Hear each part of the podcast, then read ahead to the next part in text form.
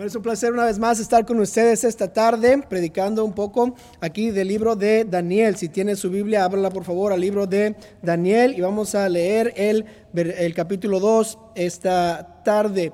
Ah, gracias, Pastor Collins, por darme el privilegio de predicar una vez más aquí en la Iglesia Bautista Lancaster. Siempre es un privilegio, no lo tomo levemente y espero que a las palabras ah, de la Biblia le toquen el corazón, que el Espíritu Santo de Dios toque su vida para que usted y yo podamos ser mejores cristianos ah, este día y también mañana y la próxima semana. Pongámonos todos en pie, por favor. Vamos ahora a leer el versículo 1 al 12 y continuamos con nuestra serie que, le titulamos La cautividad.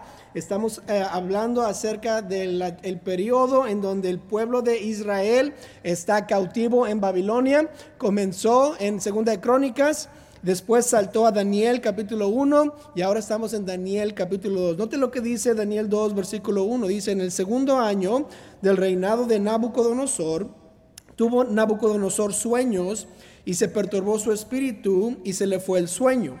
Hizo llamar el rey a magos, astrólogos, encantadores y caldeos para que le explicasen sus sueños. Vinieron pues y se presentaron delante del rey. Y el rey les dijo, he tenido un sueño y mi espíritu se ha turbado por saber el sueño. Entonces hablaron los caldeos al rey en lengua aramea, rey, para siempre vive. Di el sueño a tus siervos y te mostraremos la interpretación. Respondió el rey y dijo a los caldeos, el asunto lo olvidé. Si no me mostráis el sueño y su interpretación, seréis hechos pedazos y vuestras casas serán convertidas en muladares. Y si me mostráis el sueño y su interpretación, recibiréis de mí dones y favores y gran honra. Decidme pues el sueño y su interpretación. Respondiendo, respondieron por segunda vez y dijeron, Diga el rey el sueño a sus siervos y le mostraremos la interpretación. Y el rey respondió y dijo, yo conozco ciertamente que vosotros ponéis dilaciones por, porque veis que el asunto se me ha ido. Si no me mostraréis el sueño, una sola sentencia hay para vosotros. Ciertamente prepararéis respuesta mentirosa y perversa que decir delante de mí. Entre tanto que pasa el tiempo, decidme, pues, el sueño para que yo sepa que me podéis dar su interpretación. Los caldeos respondieron delante del rey y dijeron, no hay hombre sobre la tierra que pueda declarar el asunto al rey. Además de esto, ningún rey, ningún rey, príncipe ni señor preguntó cosa semejante a ningún mago, ni astrólogo, ni caldeo. Porque el asunto que el rey demanda es difícil y no hay quien lo pueda declarar al rey, salvo los dioses cuya morada no es con la carne. Por esto, el rey con ira y con gran enojo mandó que matasen a todos los sabios de Babilonia. Esta tarde quisiera predicar un mensaje que le he titulado, pero hay un Dios en los cielos. Vamos a orar. Señor, te damos muchas gracias por el privilegio que es estar aquí, por el privilegio que es abrir tu palabra, aprender de ella de este periodo del, cautiverio, de la cautividad de Israel. Señor, ayúdanos a entender este pasaje, comprender los principios que podemos aprender y ponerlos en práctica, porque no queremos ser oidores solamente de tu palabra, sino también hacedores. Te pido que me uses a mí de una manera que solo tú lo puedes hacer.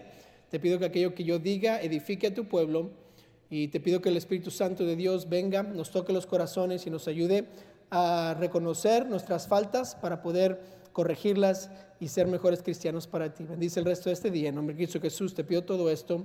Amén. Pueden tomar su asiento. Aún en las situaciones imposibles hay un Dios en los cielos. Con lo, con lo que le está pasando con Israel en estos momentos actuales, muchos están preguntando, pues, ¿qué va a suceder aquí en los Estados Unidos? ¿Y qué sucedería, verdad, si hay un ataque en todos los Estados Unidos porque estamos apoyando al pueblo de Israel?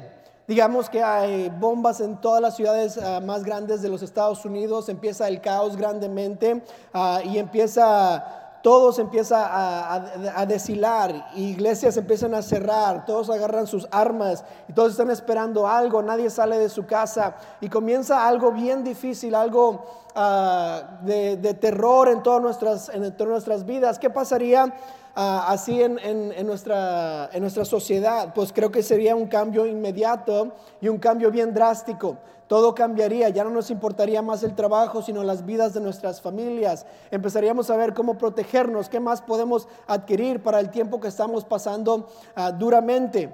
Y si, empezamos a pensar de esa manera, pues ah, estamos ahora pensando más o menos en cómo es que Israel empezó este cautiverio. Si se acuerdan, en la semana pasada hablamos un poco de, lo que le pasó a los israelitas cuando Babilonia vino a, capturarlos. Ah, ellos ah, vinieron, fueron a Israel y dice la Biblia que, derribaron todo, pusieron todo en llamas, destruyeron a casas, templos, mataron a personas, a familias, a abuelos, a niños, a todos, y solo dejaron a cierta, a cierta parte del pueblo de Israel y se las llevaron a Babilonia. Y le dice la Biblia que se llevaron a los jóvenes, a los pequeños, a los que podían ser ah, tal vez influenciados por otra, otras creencias. Y vemos cómo es que Daniel eh, y sus amigos fueron llevados presos a Babilonia. ¿Y por qué es que fueron llevados presos a Babilonia? Porque simplemente los israelitas no escucharon al mensaje de Dios por medio del mensajero de Dios. Y el momento que ellos rechazaron por última vez lo que Dios quería decirles, Dios mandó a los babilonios, a Nabucodonosor y al reino de Babilonia para capturarlos y llevarlos a Babilonia. Ahora están pasando 70 años en un lugar que no es de ellos y están ahí solos. Daniel, Misael, Azarías y Ananías, ¿se acuerdan la semana pasada? Fueron mutilados quirúrgicamente, ya no pueden ah, tener hijos, ya están sirviendo al rey de Babilonia, ya no más quieren que sirvan al rey, de, eh, al Dios de Israel, sino al rey de Babilonia, los dioses de Babilonia, y ahora están en ese, en ese lugar, en un lugar muy pagano, muy diferente al cual ellos crecieron. Este rey era un rey pagano, era un rey muy malvado. Este rey tan malvado suena un sueño no se acuerda, ah, no se acuerda de su sueño y le pide a todos los magos, a todos los astrólogos, a todos los caldeos que le digan su sueño y también lo interpreten y ellos dicen no lo podemos hacer.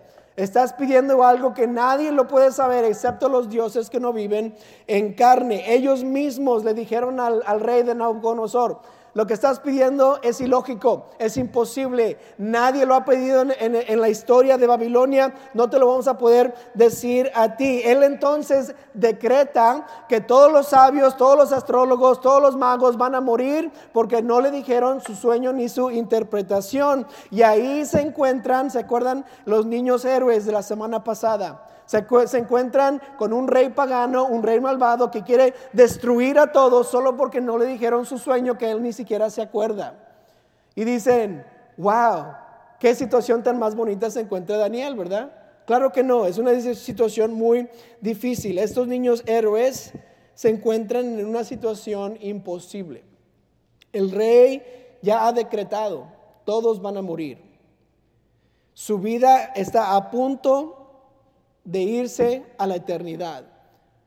Imagínense, acaban de perder a toda su familia. No ha sido mucho tiempo desde que perdieron a su hogar, a su templo, a, las a sus amigos, a sus, a sus abuelos. Y ahora van a perder su vida. ¿Por qué? Porque los magos, los astrólogos y los caldeos no pueden decirle al rey cuál fue su sueño.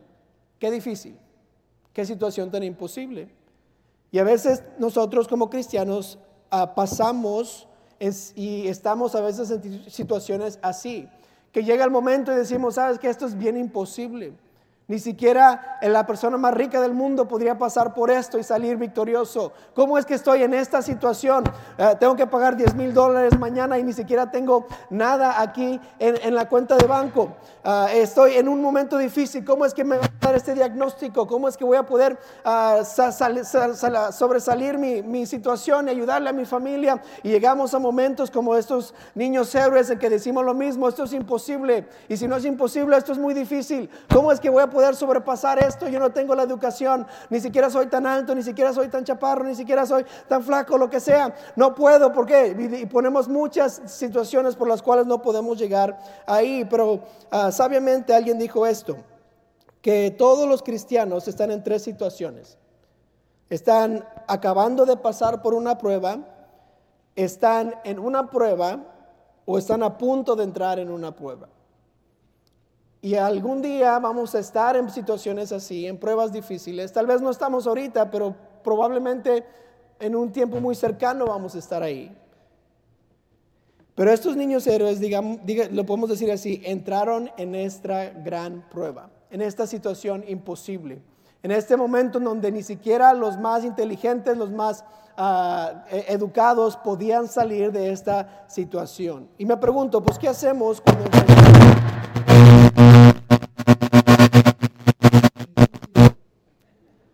¿Qué hacemos cuando enfrentamos estas situaciones imposibles? ¿Qué pasos voy a tomar yo cuando llego a este momento en mi vida y ahora decido, sabes qué, esto es algo imposible? Quiero que notemos tres pasos para tomar en estas situaciones. Hermano, voy a agarrar el solo, ¿ok? Note, note que dice la Biblia y note lo que vamos a hacer o los pasos que vamos a tomar en estas situaciones. El primer paso es este, es controlar mi boca voy a controlar mi boca. Note lo que dice el versículo 13. Ya leímos el principio del capítulo, la situación en donde están. Pero note la respuesta de Daniel. Dice, y se publicó el edicto de que los sabios fueran llevados a la muerte. Y buscaron a Daniel y a sus compañeros para qué? Para matarlos. Entonces Daniel habló sabia y prudentemente a, Aroc capitán de la guardia del rey, que había salido para matar a los sabios de Babilonia.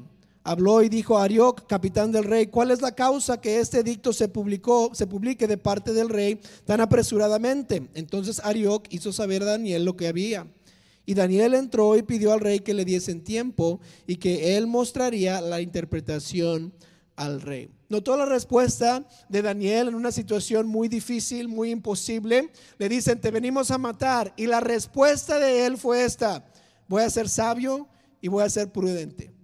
No voy a reaccionar, no voy a nada más meterme en, mis emociones, sino qué es lo que puedo hacer yo y decir con mi boca cosas sabias y cosas prudentes. No se enojó, no empezó a maldecir, no empezó a decir, sabes qué, voy a buscarme la salida, me voy a escapar de aquí, a las medianoche me voy a salir de mi cuarto y voy a bajar una sábana para que nadie me vea y me voy de esta situación, sino él empezó a hablar sabiamente. No se dio por vencido y no dijo, pues ya nos van a matar, vivamos la vida loca, ¿verdad? No importa, tenemos dos días, aquí estamos, vamos a, vamos a divertirnos. No, sabiamente y prudentemente. Vio la situación imposible, pero no se dio por vencido.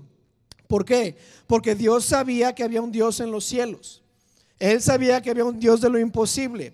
Él vio la situación y dijo, wow, esta situación de veras sí es imposible. Sin embargo, voy a ser sabio y prudente y no voy a dejar que mis emociones tomen el control, sino que Dios tome el control. Cuando uno cree en Dios, ninguna situación es imposible, solo es un milagro en la sala de espera. Porque cuando yo creo que Dios existe, que Dios es todopoderoso, cualquier situación que venga, puedo creer esto, que Dios la envió o Dios la permitió. Y si Dios la permitió, es para mi bien y me puede dar la, salida de esta situación. Note que cuando, ah, note cuándo fue que pasó este, esta situación. El versículo 1 nos dice esto. En el segundo año del reinado de Nabucodonosor.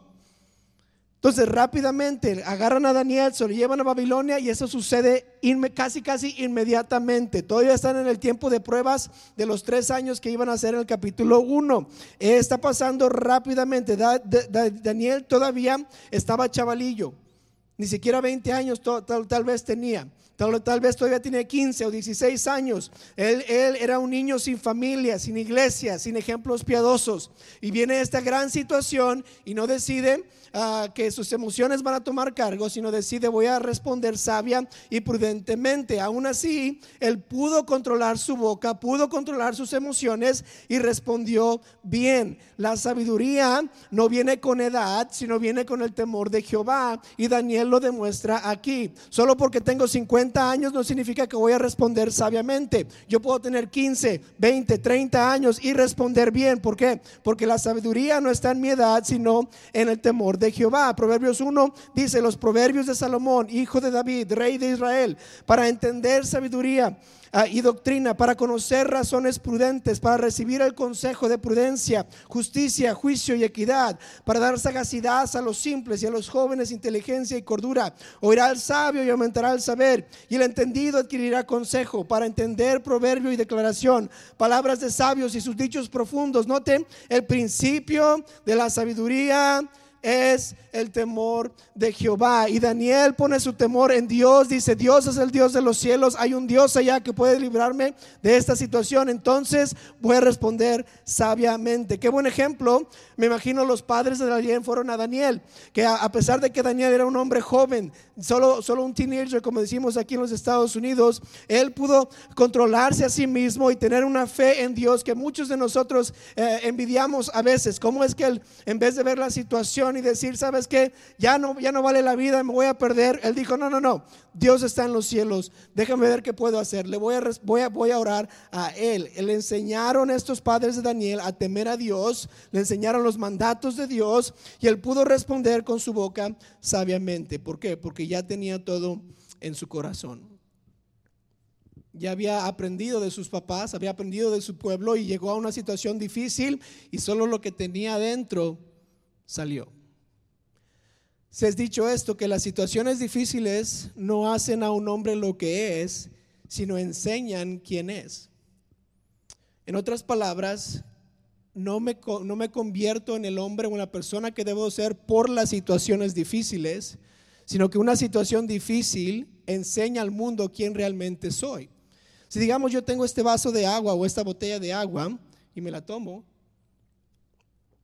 ¿qué estoy tomando? Agua. Y digamos que si voy a tirar el agua y digamos me, tropiezo, ¿verdad? Ay, ay, tiré el agua. ¿Qué cayó? Agua. ¿Por qué? Porque la botella tenía qué?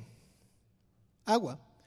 En momentos de tribulación, ¿qué salió? Agua. Si esta botella tuviera soda, ¿qué va a salir? Soda. Si tuviera jugo, ¿qué va a salir de esta botella? Jugo, ¿por qué? Porque ya está adentro de la botella. A veces la razón por nuestra respuesta mala es porque lo que está en nuestros corazones no es bueno. Esa situación difícil, esa situación imposible va a venir y cuando llega no me convierto en un buen cristiano, debo de ya ser un buen cristiano.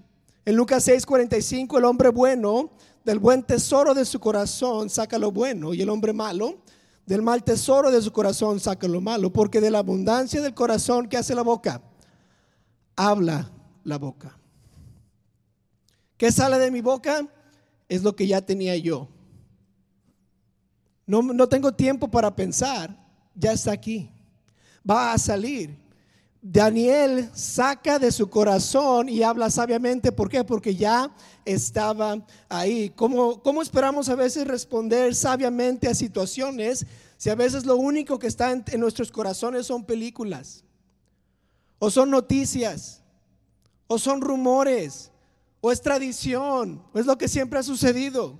¿Cómo espero yo responder sabiamente a una situación mala que cuando mi corazón no está como debe de estar? ¿Cuánto tiempo realmente pasamos tratando de aprender más de Dios y llenar nuestros corazones de la sabiduría de Dios que en, maneras de, de ponerlo en medida, pues no se puede medir? ¿Cuánto tiempo realmente pasamos buscando esa sabiduría? Porque en momentos difíciles lo único que va a salir es lo que ya tengo aquí. Si somos honestos, no es falta de tener la sabiduría en nuestras manos que faltamos, sino es, es en tener la sabiduría de Dios en nuestros corazones.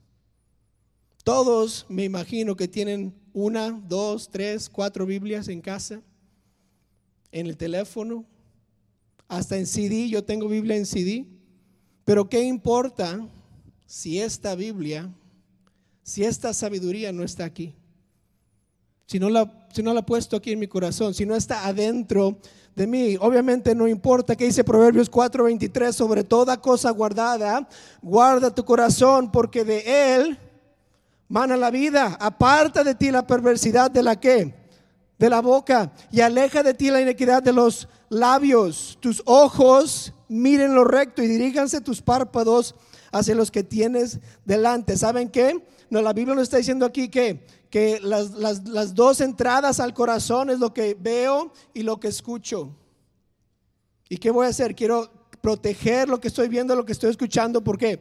Porque afecta mi corazón. Nuestra meta debe ser llenar nuestros corazones de la sabiduría de Dios por medio de su palabra y por medio de la predicación de su palabra. ¿Para qué? Para que cuando haya momentos difíciles e imposibles en mi vida, lo que sale solo va a ser sabiduría de Dios, inteligencia de Dios. Voy a responder prudentemente, no me voy a dejar que mis emociones tomen control, sino a decir, Señor, yo confío en ti y tu Biblia dice esto, por eso lo voy a hacer. Entonces, ¿qué hacemos en momentos difíciles? Tengo que controlar mi boca. ¿Cómo lo hago? Poniendo en mi corazón la sabiduría de Dios. Segundo, lo que quiero hacer es orar al Señor. Viene un momento difícil, ¿qué voy a hacer? Voy a orar al Señor. Versículo 17, ¿qué dice? Luego se fue Daniel a su casa e hizo saber lo que había eh, a Ananías, Misael y Azarías, sus compañeros. Versículo 18, para que pidiesen misericordias del Dios del cielo sobre este misterio, a fin de que Daniel y sus compañeros no perecieren, no pereciesen con los otros sabios de Babilonia. Note, entonces el secreto fue revelado a Daniel en visión de noche por lo cual bendijo Daniel al Dios del cielo. Daniel habla sabiamente a Arioc, se va con sus amigos y les dice, amigos, esto es lo que está pasando, ¿saben lo que debemos hacer? Vamos a ver qué, podemos hacer, una estrategia, ¿qué, es lo que podemos, cómo nos vamos a escapar, qué podemos decirle al, al rey para que no nos mate. No, vamos a orar. Juntos, vénganse, ¿por qué? Porque Dios nos necesita dar la respuesta. Nadie más puede darnos la respuesta. ¿Quién va a saber el sueño de una persona más que Dios? Agarra a sus amigos, los junta y ahora están diciendo, Señor, danos la respuesta que el rey quiere. Al orar, ellos estaban reconociendo que no había nada más que ellos podían hacer para salirse de esta situación. Solo Dios podía sacarlos. Se requiere ah, humildad para orar. Se requiere saber que yo no sé y Dios sí sabe que mi inteligencia no es la inteligencia de Dios que solo necesito a Dios que nos saque de esta situación. Esa humildad ah, no, no, se puede, no se puede obtener en una persona autosuficiente. Solo una persona que es humilde suficiente puede orar al Señor y decir, Señor, yo no sé, yo no puedo, esto es imposible, pero tú sí sabes, yo no sé cuánto tiempo pasaron orando, yo no sé si ayunaron, pero lo que sí sabemos es esto, que juntos oraron por su socorro para que Dios los librara de su situación. En Hebreos 4:16, acerquémonos pues confiadamente al trono de la gracia para alcanzar que misericordia y hallar gracia para el oportuno socorro. ¿Qué necesitaba Daniel y sus amigos? Necesitaban un socorro oportuno, algo inmediato, algo que no los iba a matar el próximo día. Notó que la solución en el problema de Daniel y sus amigos vino después de la oración. El versículo 19 comienza con la palabra entonces. Oraron en el 18, en el 19 dice entonces. Dios no respondió hasta que oraron. Dios no les dio la solución hasta que pasaron tiempo en rodillas. Ellos pudieron haber hecho cualquier otra cosa. Dios ya sabía la respuesta. Dios era omnisciente, omnipresente. Él sabía que, le dio, qué sueño le dio a Nabucodonosor, pero no se lo reveló a Daniel ni a sus amigos hasta que, hasta que se pusieron en rodillas y dijeron, Señor, dinos, dinos este sueño, dinos la interpretación. Él está esperando un clamor, una dependencia a Él de nosotros. En Mateo 6:8, no, no os hagáis pues semejantes a ellos, porque vuestro Padre sabe qué cosas tenéis necesidad antes de que vosotros las pidáis. Clama a mí y yo te responderé. Y te enseñaré cosas grandes y ocultas que tú no conoces. Dios ya sabe, pero ¿qué quiere Dios? Quiere que dependamos de Él, que le pidamos a Él su sabiduría, que le roguemos a Él, porque Él es el que necesita ser adorado y honrado. Eh, hay, situaciones en nuestras vidas que a veces necesitan o tal vez nos llevan a, puntos de oración y a veces ah, no pensamos en orar hasta que es muy tarde. Noto que Daniel tomó tiempo para orar en el oportuno socorro. Hace unos 10 ah, años tal vez fui al DMV para sacar mi licencia. Y porque fui a sacar mi licencia, venía de Texas, tuve que tomar el examen para, ah, para, tomar, para sacar la licencia de California. Y yo bien confiado de mí mismo, yo dije, yo he manejado por ya 10 años, voy a estar bien deme el examen. Y usted se ha ido a, tomar el examen de DMV, le dan tres oportunidades para tomar el examen y si no la saca ahí, tiene que pagar otros 30 dólares un mes después para que le den la, oportunidad de sacar la licencia. Y yo bien confiado en mí mismo voy, deme el examen por favor. Ok, aquí está. Y me voy, ah, qué fácil. y solo puede, solo puede fallarle a 10 preguntas en el examen y creo que son, sé, 30, 40, no importa. Pero solo puedes fallar a 10 preguntas. Acabo el examen, se lo doy a la señora y la señora me dice, ok, lo voy a calificar. No, no pasaste. Yo, ay. Y yo viendo ahí cómo le está calificando. Y dije, bueno, pues démelo otra vez. Ok, tenga otra vez. Esta vez no voy a fallar. Otro examen. Son otras preguntas y voy. Facilito lo voy a agarrar. Se lo regreso a la señora aquí bien confiado yo con sonrisa y hasta con un 20 listo para dárselo a la señora. Y lo veo, 11 malas y no puede ser. Otra vez falló. Esta es la última vez, Señor. Si no la pasa, va a tener que esperar 30 días y pagar 30 dólares más. Ok, gracias. Y me voy. Y ahora estoy nervioso. ¿Cómo es que no pasé el examen de manejo? Tengo 25 años, soy hombre de Dios, estoy trabajando en ¿Qué, es, ¿Qué testimonio es este? Y estoy sudando. Eso no puede ser. Eso puede ser. Y, la, y, la, y el examen tenía dos páginas, ¿verdad? Uno le hace la vuelta y, hace la otro lado. Y en ese momento acabo la primera página y pienso a mí mismo, ¿qué estoy haciendo? Ni siquiera estudié. No voy a pasar este examen. El único que me puede ayudar en este momento es Dios. No puede ser. Y ahí me paré, me acuerdo, estoy parado viendo el primer lado del examen. Y estoy orando, Señor, soy un bruto, no estudié, no sé las respuestas, pero no quiero fallar y no quiero pagar otros 30 dólares. Ayúdame. Y le doy la vuelta y acabo el examen. Voy con la señora, ¿verdad? Y aquí tengo el papelito. Aquí está, señora. Aquí está el examen. Ok, vamos a ver si lo pasa. Si usted sabe, no tiene ninguna misericordia esa señora ni empatía. Y la primer lado, y estoy contando las tachas. Una, dos, tres, cuatro, cinco. No puede ser.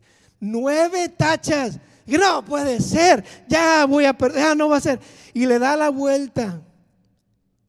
Y la segunda página, cero tachas. ¡Ah! ¿Qué? De veras funcionó. El yo pensé que el Señor me iba a castigar por, por no estudiar. Pero qué ejemplo tan más simple para lo que Dios es. Dios es omnipotente, omnipresente, omnisciente, Él sabe todo y quiere que en el momento oportuno salvarme de mi situación y me socorra. ¿Y qué hago yo muchas veces? Quiero hacerlo en mis propias fuerzas. Yo sé todo esto, todo va a estar bien, no voy a, no voy a fallar. Y llega una situación difícil y decimos a veces, ah, ya ha pasado esto por antes, yo tengo experiencia, ya tengo años, ya tengo muchos años en el cristianismo, voy a estar bien. Y en vez de pasar un tiempo orando, pidiéndole a Dios que nos ayude, nos saque de esta situación. Empezamos a hacerlo todo nuestras propias fuerzas. ¿Y qué hacemos? Fallamos. Hasta que doblamos la rodilla, nos, nos humillamos y decimos, Señor, yo no puedo. Es imposible. En esta situación en donde estoy, nada va a salir bien a menos de que tú intervengas. Su amigo para este domingo, ¿cree que es una situación imposible? Pues cuánto hemos orado para que esos amigos vengan. Su familiar que no quiere aceptar a Cristo, usted lo ve y dice, ah, imposible, nunca, él es un católico, a católico, se va a morir católico, no, nunca va a ser salvo. ¿De, veras? ¿Es una situación imposible? Pues cuántas veces hemos orado por ese familiar, ese amigo. Su joven está batallando y usted dice, no creo que mi joven va a pasar por esta gran situación que está pasando. Yo, yo no quiero que se vaya al mundo, pero temo que ahí va a, orado por esa situación. ¿Qué tal de su niño? ¿Qué tal cualquier otra situación financiera que le está cargando en sus hombros? Ha orado, Señor, socórreme, ayúdame. Solo tú puedes darme lo que yo necesito para salir de esta situación. Vemos que Daniel, sus amigos, juntos tomaron tiempo para orar. ¿Por qué? Porque solo Dios podía sacarlos de la situación. Y eso es lo que muchos de nosotros debemos empezar a hacer cuando vienen situaciones difíciles. Agarrar a nuestros amigos, cuatro o cinco amigos y decir, ayúdame a orar por esta situación. Porque necesito una respuesta mañana. Necesito una respuesta el viernes. Ayúdeme por favor. Y juntos oramos. ¿Para qué? Para que Dios nos socorre. Para que Dios nos dé la liberación, nos dé la salvación que tanto necesitamos. ¿Qué más hizo Daniel en esta situación difícil? Pues él oró al Señor, él controló su boca y al final, note lo que debemos hacer nosotros, hay que darle a Dios el crédito. Quiero darle a Dios el crédito. Otra manera de decirlo es darle a Dios la gloria y la honra por lo que sucedió. Note el versículo 20, lo que dice. Dice, y Daniel habló y dijo, sea bendito el nombre de Dios de los de siglos en siglos porque suyos son el poder y la sabiduría. Él muda los tiempos y las edades, quita reyes y pone reyes, da la sabiduría a los sabios y la ciencia a los entendidos. Él revela lo profundo y lo escondido, conoce lo que está en tinieblas y con él mora la luz. A ti, oh Dios de mis padres, te doy gracias y te alabo porque me has dado sabiduría y fuerza y ahora me has revelado lo que tú pedí, lo, que te pedimos, pues ah, nos has dado a conocer el asunto del rey. Después de esto fue Daniel a Arioc al cual el rey había puesto para matar a los sabios de Babilonia y le dijo así, no mates a los sabios de Babilonia llévame a la presencia del rey y yo le mostraré la interpretación. Entonces Arioc llevó prontamente a Daniel ante el rey y le dijo así, note lo que dijo, léalo bien. He hallado un varón de los deportados de Judá, el cual dará al rey la interpretación. Respondió el rey y dijo a Daniel, al cual llamaban Belsasar, ¿podrás tú hacerme conocer el sueño que vi y su interpretación? Daniel respondió delante del rey diciendo, el misterio que el rey demanda, ni sabios, ni astrólogos, ni magos, ni adivinos lo pueden revelar al rey. 28. Pero hay un Dios en los cielos, el cual revela los misterios, y él ha hecho saber al rey Nabucodonosor lo que ha de acontecer en los postreros días. He aquí tu sueño y las visiones que has tenido en tu cama. Daniel recibe la respuesta, recibe el socorro del Señor, recibe lo que le habían pedido y lo primero que hace es que le da a Dios el crédito o le da a Dios la honra por la solución que, que, recibió. Creo que todos quieren a veces llevarse el crédito por algo bueno, nadie aquí quiere llevarse el crédito por algo malo. Notó cómo es que Arioc respondió al rey, he encontrado a uno de los deportados de Judá. Ah, mentiras. ¿Quién fue con Arioc? Arioc no encontró a nadie. Daniel fue con Arioc y dijo, ¿qué estás haciendo? No, no nos mates. Yo tengo la respuesta. Arioc no hizo nada. Pero ¿qué hizo Arioc con el rey? Yo encontré a este muchacho. Y el rey va con Daniel y dice, Daniel, tú me vas a enseñar este, este, este sueño. Y Daniel no. Le dice, yo no. Dios sí. Yo no puedo, ni astrólogos, ni magos, ni, caldeos, nadie puede. Pero hay un Dios en los cielos que puede. Y dirige a Nabucodonosor, a Arioc y todos a Dios mismo. Sin embargo, note que Daniel le dio crédito a Dios, honró a Dios, glorificó a Dios en privado. En el versículo 20, él está solo en su casa y habló y dijo, sea bendito el nombre de Dios de siglos en siglos. ¿Qué dijo Daniel? En su casa le dio gloria a Dios. Le dio el crédito a Dios. Tú sabes todo. Nadie más sabe nada. Tú eres el que debemos de acudir. Tú eres el que contesta las peticiones y las oraciones. En ti podemos confiar. Y Daniel toma tiempo en privado y le da a Dios el crédito por la, por la solución. Le da a Dios la gloria porque le dio a él la respuesta. No tenía que hacerlo, sin embargo lo hizo. Y Daniel privadamente le dio gracias a Dios y le dio gloria a Dios por la solución. Pero también le dio eh, crédito a Dios en público. En el versículo 28, él dice, pero hay un Dios en los cielos. No solo se debe darle gloria a Dios privadamente en nuestros hogares, en nuestras casas, solo, sino públicamente. Se debe declarar que Dios es el único que puede hacer las cosas en público. Él no, tenía, tuvo miedo de decir, Dios lo hizo, yo no lo hice. Él podía haber sido matado ese día por, por aclamar el nombre de Jehová, el nombre de Dios, pero no, no le importó. Él declaró que Dios lo hizo. Él tomó el tiempo y sin vergüenza y con denuedo en frente del rey dijo, Dios hizo esto, nadie más lo hizo. Y tomó tiempo para darle el crédito a Dios o la gloria a Dios por lo que sucedió. En, Mateo 5:16 dice que así alumbre que vuestra luz delante de los hombres, para que vean vuestras buenas obras y glorifiquen al que hizo las buenas obras. No, glorifiquen a quién? A vuestro Padre que está en los cielos. Nuestra razón de vivir no es para que la gente me vea y diga qué, qué bonita persona, sino para que digan qué gran Dios tiene Él. Eso debe ser nosotros. Yo me acuerdo ah, hace muchos años estaba ah, entrenando con, los Marines allá en, el, campo de Twin Palms y teníamos un entrenamiento grande de, un regimiento. Ahora tenemos unas baterías, batallones, regimientos. Este es una, un entrenamiento grande. Y fuimos y me llaman, el, coronel va a venir y va a visitar nuestro batallón y nos ponen todos en formación y luego estamos ahí formados todos y, llaman mi nombre, ¿verdad? Y hoy, ¿qué hice?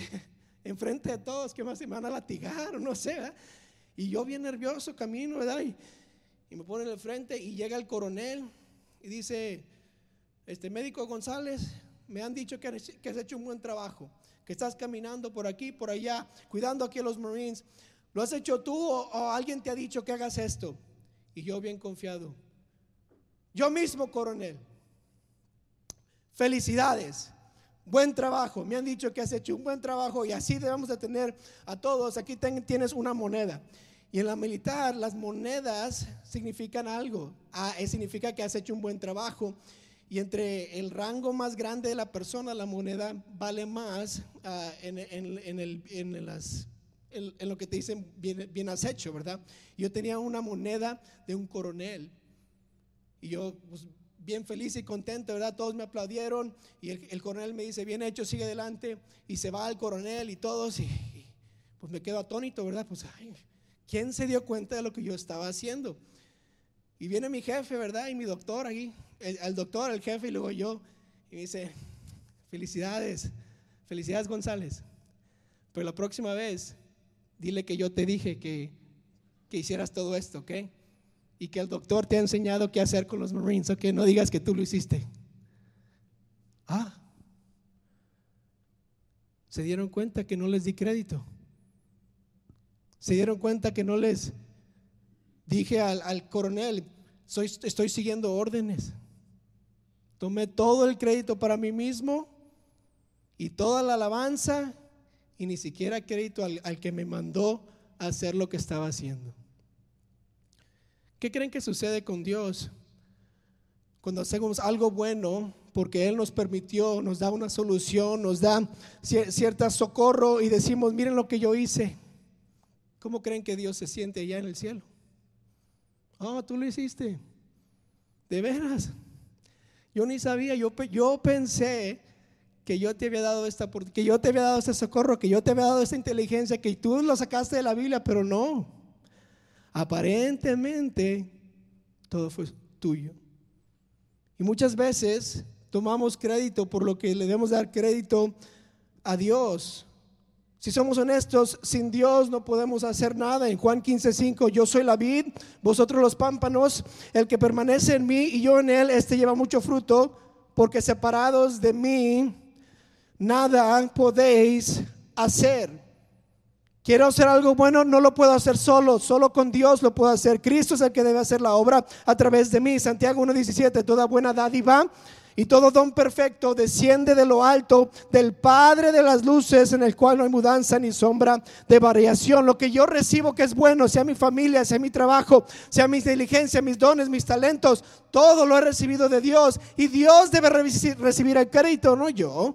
Dios debe recibir, la gloria por lo que está pasando en mi vida. No yo como creyente deberíamos siempre buscar la gloria de Dios. En otras palabras, darle crédito a Dios por las buenas cosas que suceden en mi vida. Hacemos mal cuando no glorificamos a Dios por lo que sucede algo bueno en nuestras vidas. ¿Por qué? Porque Dios es el que nos da todo aquí. Efesios 3:20, aquel que es poderoso para hacer todas las cosas mucho más abundantemente de lo que pedimos o entendemos según el poder que actúa en vosotros. ¿A qué? A Él sea la gloria en la iglesia, en Cristo Jesús, por todas las edades, por los siglos de los siglos. Él debe recibir la gloria. Él debe recibir todo el crédito por lo bueno que sucede en mi vida, por todo lo que yo puedo hacer y tengo el privilegio de hacer, mi respuesta es, gloria a Dios. ¿Qué entonces hará usted en situaciones difíciles o en situaciones imposibles cuando lleguen a su vida? O tal vez hoy, que está experimentando algo difícil. ¿Hablará sabiamente? ¿Dejará que la sabiduría que ya está en su corazón salga de su boca? Orará con sus amigos, le pedirá a Dios el socorro que tanto quiere darnos, que Él ya sabe que necesitamos, pero necesitamos pedirle, humillarnos delante de Él y decir, Señor, sálvame, socórreme. Y le dará la gloria a Dios cuando Él le da la respuesta, cuando Él le saca de su situación, le da la solución. Regresará a los ojos al cielo y dirá, Señor, gracias, tú sabes todo, tú lo puedes todo. Y esto Solo fuiste tú.